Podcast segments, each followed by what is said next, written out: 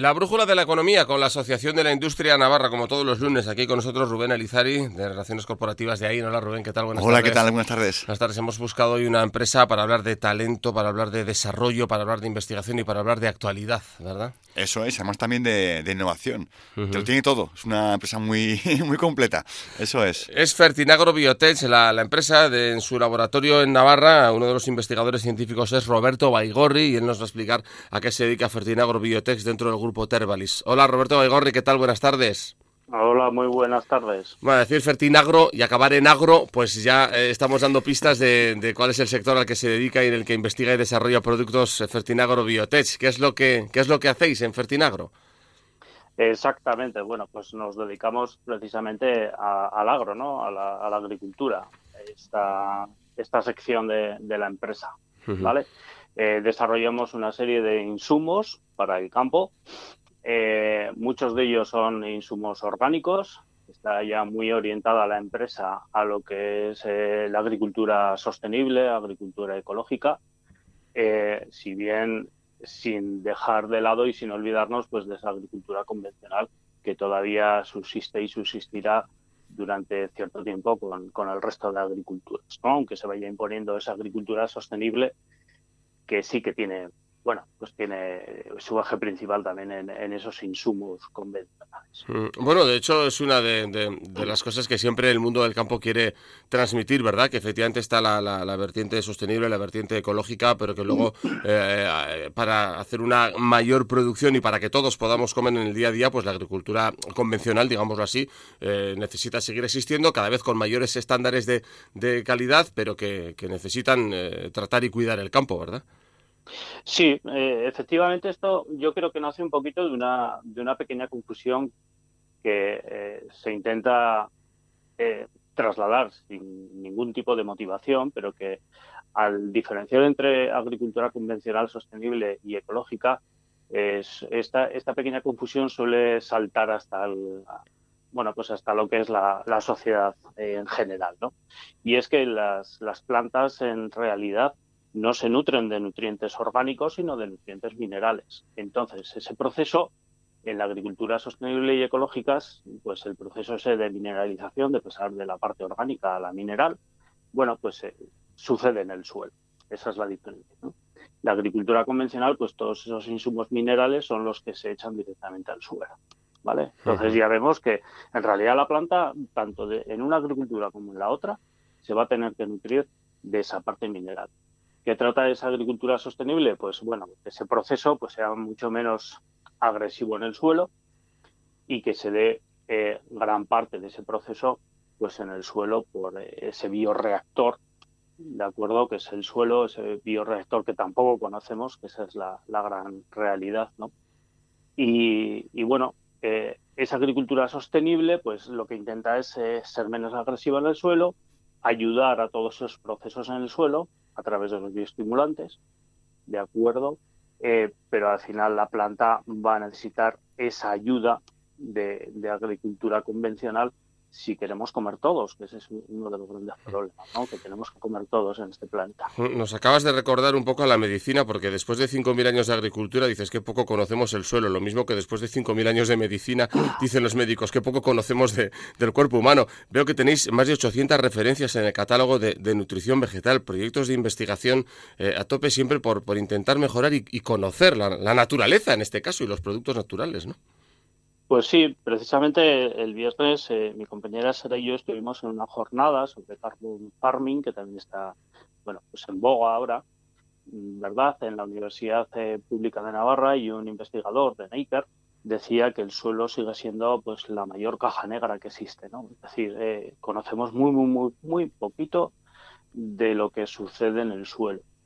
¿De acuerdo? Y es en el suelo donde se dan todos esos procesos bioquímicos y termodinámicos que van a conseguir que, obtengamos una serie de cultivos con unos rendimientos que sean razonables, ¿no? Razonables para, para surtirnos a todos nosotros.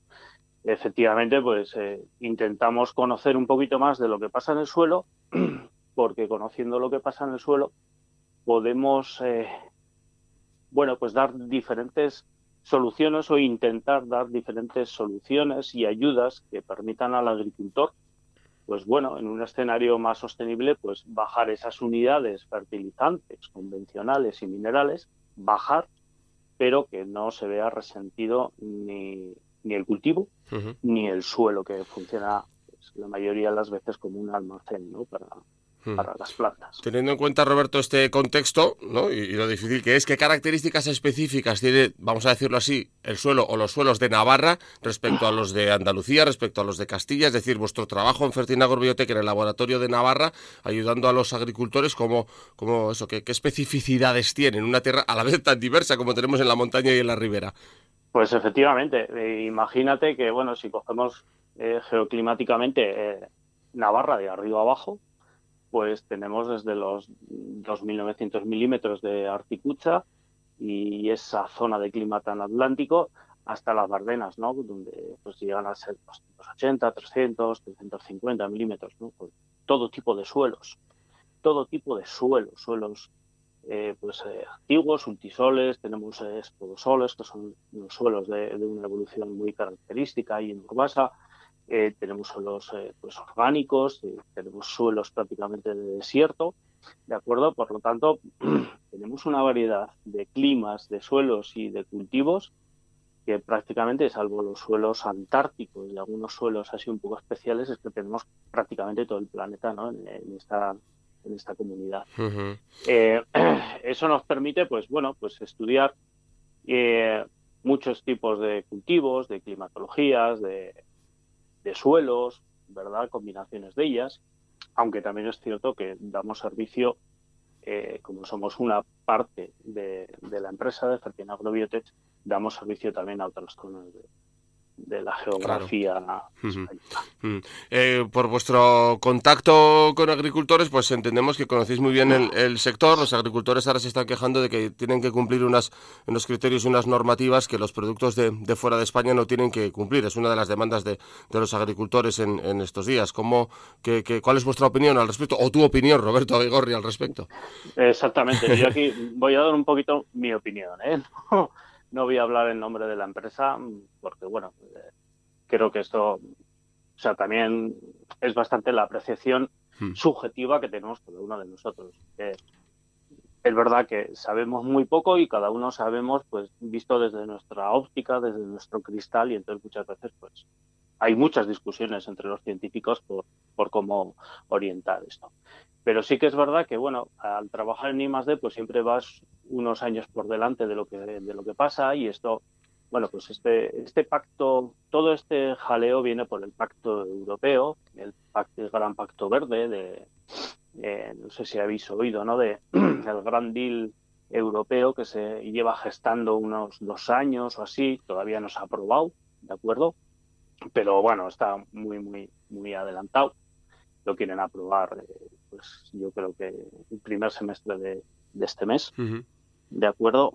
Y bueno, ya hubo una crítica hace mucho tiempo de la, de la USDA, que es el Departamento de Agricultura de los Estados Unidos, precisamente eh, poniendo el foco en una de estas cuestiones. Es decir, eh, la Unión Europea mm, establecía unos estándares de producción de alimentos mm, bastante altos para los agricultores europeos eh, pero la pregunta era si iba a exigir la Unión Europea este estándar a los alimentos que procedían de fuera, es decir, a los alimentos importados.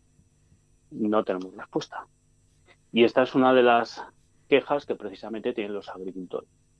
No tanto en ese famoso 50% de reducción de fitosanitarios, eh, no tanto eso, sino esos estándares, ¿por qué no se exigen también a los a los eh, alimentos eh, que se que se importan perdón de, del exterior y, sigue sin haber una respuesta clara de acuerdo entonces claro eh, hay una pequeña competencia desleal de, esos alimentos que se importan a los que se producen. Y los agricultores europeos por lo tanto están un poquito ahí en desventaja por así decirlo no creo que además va un poquito más lejos, ¿no? En estos días ya ha salido varios datos, ¿no? De que eh, la Unión Europea año tras año, o sea, ya Navarra y también eh, el Estado español y, la Unión Europea cada vez está importando más eh, productos agrícolas de terceros países. Y esto quiere decir, en mi opinión, esta ya es una opinión muy particular. Sí, terminamos con ella, sí. sí, está sucediendo un poco que está, se está deslocalizando la producción agrícola, como ha sucedido con la producción industrial a favor de países asiáticos. Tiene su peligro, tiene su peligro porque la soberanía alimentaria es muy importante. Bueno, pues hoy hemos aprendido que el suelo es muy complejo, que hay muchas personas trabajando en él, investigando en él, que está Fertinagro Biotech, entre ellas en su laboratorio de Navarra y otros muchos, pues ayudando a los agricultores navarros a que puedan obtener el mayor rendimiento eh, posible y las plantas y los cultivos más sanos posibles para, aprovechar su trabajo. Eh, Roberto Baigorri, del Departamento de Investigación Científica de I+.D. de Fertinagro Biotech en Navarra, gracias por charlar con nosotros estos minutos y buenas tardes. Muchas gracias a vosotros y buenas tardes.